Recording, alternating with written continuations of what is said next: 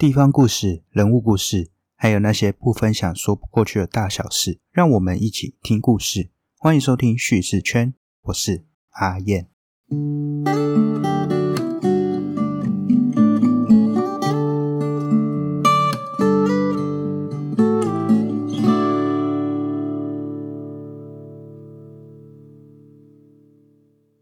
不知道大家最近过得怎么样呢？我在上个月底啊，我正式离开了我待的第一间公司，也就是现在是处于一个离职的状态。那目前还没有工作，正在寻找新的工作中。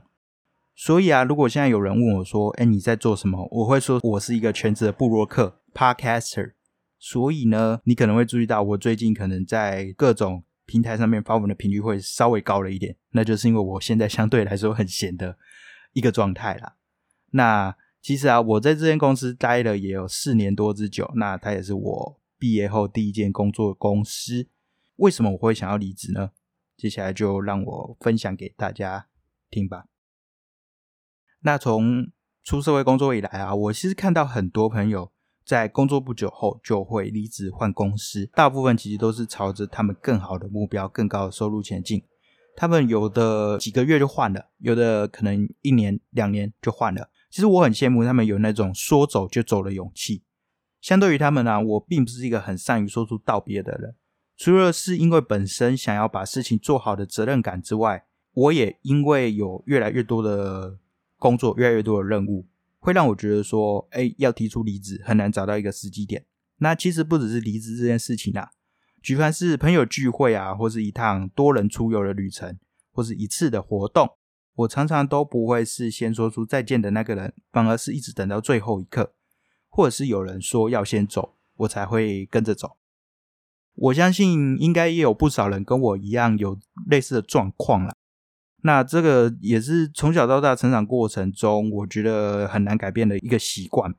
这种少了说走就走勇气的这个情况啊，我觉得真的是有点困扰。就拿离职这件事情来说，我会顾虑到就是我手上的工作。还有对其他同事的影响，毕竟我不是很喜欢麻烦别人，也不喜欢给别人带来困扰，所以我很不喜欢不负责任的东西丢了人就跑。那回归来说，为什么我会想要从这间公司离职这件事情？呃，先说一下好了，我原本待的这间公司大概就是一个四十几人的规模吧，并不是说很大啦，就是因为这样，所以公司所有人大概我都算认识。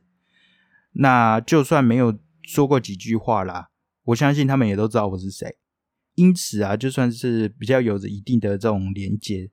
存在，那再加上我的这个部门里面的同事啊，人都还不错，这个休假的制度又相对的合理，这个相对合理要括号起来。这个情形下还是会让人不是很想要离开这种有点类似舒适圈的概念。当然啦，这个薪水这个部分又是另外一回事。那摒除掉你如果是一个真的很热切在追求越来越高薪的人之外呢，我觉得对于可能他想要就是比较相对平稳的这种有一个平稳的收入啊、平稳的工作而言，这边会让你觉得你就是这样子过下去。但说真的，我们不可能一直在原地踏步，总是要闯出门、勇敢冒险的。而且在媒体业啊，你如果真的希望你的薪资能够有不断的成长，你就必须要去转换新的工作，这样才有更大成长的可能性。另外啊，我也不是很想要一直把呃生活跟工作紧密的连接，因为我那个时候做的工作就是跟旅游的资讯相关的。那我放假的时候其实也都在旅游，所以这样旅行同时是生活也是工作，有时候其实会有点困扰。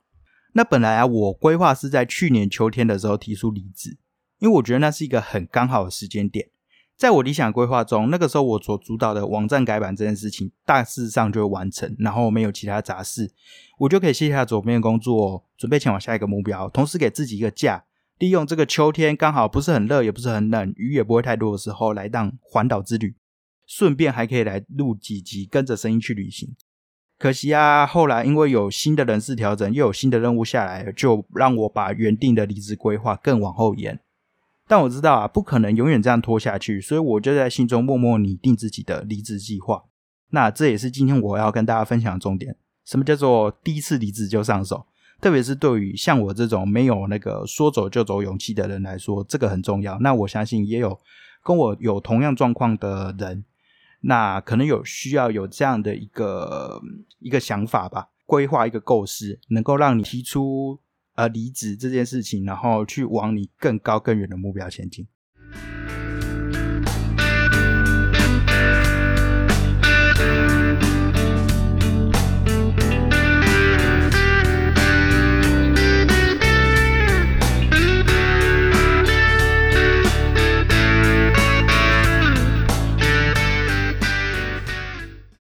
那在开始这样的一个离职之前啊，首先要做的第一件事情，我觉得最重要的就是你要压出一个底线。这个底线长可以到一年，短可以到三个月，但总之你就是要有一个底线去压着。对我来说啊，我觉得在一个公司，而且是第一件工作的公司，你待超过五年实在是太久了，所以我给自己压一个底线，不要到就是今年的八月，刚好是我工作满第五年的日子。我在这之前一定要提出离职，才可以继续往新的方向前进。而且我也相信啊，我那个时候提出的理由绝对让人觉得说，哎，你的决定是没有错的。所以啊，刚才有说嘛，你必须压出这个底线，才会有这样的一个支持在，否则你就会成为那个嘴巴上一直喊离职，却过了好久永远待在位置上的那样的人。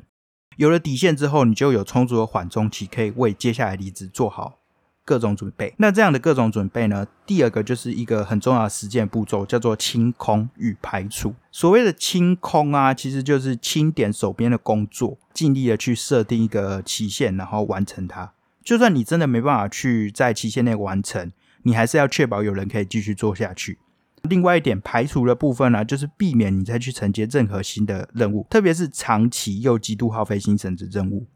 那在我这一次离职的经验中啊，其实我并没有落实到排除这件事情，因为到了年底，我刚好接到一个为期一整年的重大社群维运案，我并没有因此去中断我的离职规划啦，反而是开始设想说，哎，有可能备案，包含说我用外包的方式继续承接，或者是哎，到时候可以去找到一个新人，然后把工作交给他。毕竟那个时候我的其他同事没办法有多余的心力再去分担那样的工作。那在还没正确的宣告离职之前啊，其实就是因为会有一段尴尬期，很难去进行这个所谓清空与排除这件事情。你又要维持表面的和平，那又要落实说不要让你又有新的东西要来，然后你要把手上的工作尽力尽快去可能完成它。我当时会用一个手上工作很多，没办法再承接新案子去当理由啦，避免说哎这样永无止境的循环。那你做好清空与排除之后啊，接下来就是等待适当的时机去提出离职这件事情。那这个时机有可能是突如其来的，也有可能是早有预期。一般来说，可能会挑在一个相对来说比较空闲的期间啊，或是某些关键性的事件之后。像我啊，就是在确定压好离职的底线之后啊，我就开始去注意什么时候应该提出离职，同时继续的如常的工作。刚刚好就是在今年的春天开始，公司刚好出现一波蛮大的离职潮，我就抓住这个时机点，设定出好，那我就刚好趁着这个春季离职潮，我在三月的时候就要提出离职。除了这样之外啊，你也可以去寻求支持，这个是呃，如果对于这种没有说走就走勇气的人来说，应该是一个蛮重要的一个点啊，就是说你可以去寻求其他旁边的人的支持。有时候啊，一个人的勇气真的是很不足啦。就好像你如果要跟老板提加薪，并不是所有的人个性都是如此刚硬、如此横冲直撞，就可以说理直气壮的冲进去就说啊我要加薪，理直气壮说啊我要离职，并不是每个人都这样的。所以啊，这个时候你可以去寻求支持。你如果是像我一样，就是会比较不是这么横冲直撞的人的话，你可以去寻求支持。这样的对象是有谁呢？不一定会是同事，可能是公司之外其他生活圈的朋友或是家人。因为你只要就是不断说，哎，我可能在什么什么时候预计会离职，然后去找一些更好的呃工作等等，更好的目标等等，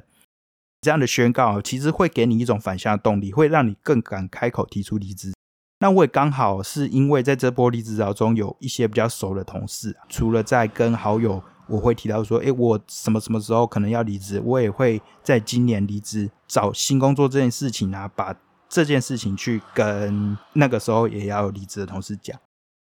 这样子就会有多少有人会去推你一把，会让你有更多的助力。那最后啊。应该也不是说最后，就是你要在准备提出离职之前，你还要时时刻刻做一件事情，就是离职演练。那我不知道有多少人会跟我一样啊，就是在进行某项重大决定，就好像离职、好像面试等等这些事情之前，会不断在脑中演练。我在离职的前几个月啊，会不断去演练说，哎，我说出离职之后，同事可能的反应，那主管可能会有的问题或是未留，就是要给自己说出口之后做任何准备。而这样脑中的模拟也确实给我很大的助力，去让我在提出离职的时候兼顾我的论点，那任何提议都不会去影响到我的决定。有些人可能因为，呃，他提出离职之后，结果可能老板说，哎，那我再给你加一点点薪水，或是给你更多更多条件，会让你去留下来。当然这也是一种选择。可是你如果是真的想要去，哎，给自己一个新的方向，让自己有一些更不同的经验的话。你不可能一直同样待在一个地方嘛，你总是要走的。所以啊，你还是要来做这样的模拟演练，去兼顾自己的论点，不然你会永远进入这样的一个无限循环的。那这样的演练啊，其实不只适用于离职啊，同样也包含各种与人互动的方面，不论是面试，不论是提案，不论是联络新客户。不论是采访还是上台主持等等，你要演练的不只是说，哎，我会说什么东西，还要包含对方可能的反应以及针对反应的应对。那全面性的避免又因为某些话语去改变了你的选择。刚才有说嘛，你其实演练，你只要在脑中模拟就好，你不用真的是找一个空闲时间自己在那边自导自演，自己去演自己跟那个同事这样子，不需要。你只要在脑中大概模拟一下，有空的时候想一下就 OK 了。那最后啊，其实就是付诸行动这件事情了，要把你离职这件事情毅然决然的说出口。我记得那个时候我说要离职那天，刚好是一个天气很好、春暖花开，然后我们又在聚餐的时候啦。聚餐后啊，我回到办公室，我就跟主管说，我有很重要的事情要跟他说，然后就提出离职这件事情。随后我也马上跟同部门的同事一次说个清楚，接着就可以开始准备交接工作。最后一步，我相信对某些人来说真的是蛮有挑战的，因为这真的是要有一定的勇气，而且真的没有太多必要你再去透过主管啊，就是说离职之后还要再透过主管去转述给其他同事，或者你完全就好像没什么事一样，然后让人家猜说你现在到底是什么样的一个状况，就直接说清楚讲明白，让人家可以更顺利的去进行后续的一些任务。我在当初提离职的时候，我其实有多了超过半个月的时间啊，就是比我可能法定的那种离职期又多了半个月，让大家能够把这个交接事务安排妥善。那毕竟我待了四年嘛，所以我要宣告离职，一定是相对要更早一点的。那我那个期间也是相对更长的。除了这样相对更长之外，我又多了半个月的时间，让大家能够把事情去安排好。那我累积四年的一些业务什么也可以慢慢交接，才不会因为这样就说了一声再见，人就跑了，这样子如此的不负责任。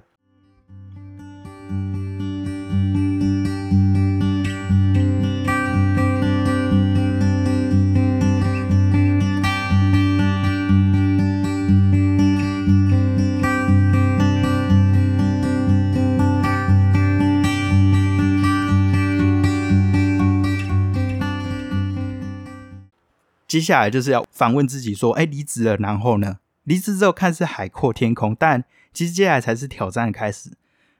因为有些人可能是，哎，他确定好一个新的工作之后，他才提出离职。但对我来说啊，不管有没有找到新的工作，我都应该是在那个时候说离职。所以我并没有规划任何新的工作的衔接。但我很相信自己是四年下来累积不少经验。”还有这个工作之外啊，这种自媒体平台的经营是绝对有在媒体业找工作的话，绝对是加分的。所以我相信是我选工作，而不是工作选我。所以我算相对有自信。那这样的自信会让我觉得说，我应该是有可能至少在一个月之内就能够找到新的工作衔接下去的。希望啦，就是能够尽快在这样两三周之内的时间确定好一个新的工作，并且在离职之后嘛，从离职那天算起，至少有一个月时间让自己能够好好的休息，好好充电。等到休息够了，再继续往更高更远的明天去前进。以上就是一些比较简单我自己的离职经验分享了。那我相信每个人的状况一定很不一样。有的人他可能是因为呃受不了了公司的一些内部的一些氛围啊，或者是受不了了那种呃低薪啊，受不了了一些疯狂加班啊等等，啊就直接提出离职。那这种呃很顺理成章的理直气壮的反应，我相信是很多人都会有的。但也有一部分人可能是像我一样，就是在这边待的还算 OK，但是总是要往更高更远的地方前进，又好像觉得很难说出我要走了这件事情。所以啊，我觉得这一次的分享就是大概给有这种相同类似经验的人一个小小的建议，或是小小的一些帮助吧。如果你真的有因为这一次的分享，然后受到帮助的话，欢迎可以来。跟我说，好啊，那我现在其实就是一个呃待业中的状态。虽然你可以跟外面宣称说我是一个全职的布洛克、全职的 p o d c a s t 但是毕竟这个收入真的是微乎其微啦。每个月顶多你可以有个几千块就很不错了，但是不可能一直这样做下去嘛，所以还是要找工作。那我现在也是陆陆续续有在面试一些新的工作中，那也是在等待结果。希望一切都能够顺顺利利，然后找到下一份工作之后。在一个新的一样是媒体产业，但是是不同领域的部分继续去发展，然后去学习到更多。那今天的故事大概就分享到这边，不知道今天的分享你还喜欢吗？如果你喜欢的话，欢迎到 Apple Podcast、Spotify、Mr. Bus 给我一个五颗星的评价，并留下你的心得。此外，在 K Bus、s o n First Story 等平台都可以收听到我节目。那如果你有任何想法或建议，都可以到 FB 或 IG 私讯告诉我。如果啊，你真的觉得这个节目很棒的话，可以到下方的资讯来，在 Mr. Bus 等平台给我一点小小的支持。每月定期赞助，还能获得超值的回馈礼哦。好，除了这些已经制式化的结尾之外呢，我还要再顺便再宣传一个，就是叙事圈的小字第二期的小字也准备要开始动工了。那这次小字呢，除了是我自己邀稿或是我自己写的内容，我也希望任何所有有接触到这个小字的人都能够来分享他的呃一些心得。这次呢，其实内容就包含说你印象最深刻的一条路，因为这次小字的主题就是寻路，find the way，就是找出那条路的意思。那刚好是呼应到我自己现在人生一个阶段，然后同时我相信能呼应到很多人的一个一个状态啦。就希望大家能够透过那个叙事圈 FB 置顶的文章啊，有一个连接的问卷表单，可以去上面去分享，不管是实体的那种哪一条公路或是铁路，那甚至是虚拟的你人生的路或是什么爱情的长跑之路等等都可以。欢迎你来做一个分享。那如果有被选上的话，你就可以获得呃叙事圈第二期小智的实体版本。那今天的分享就大概说到这边，我们下次见。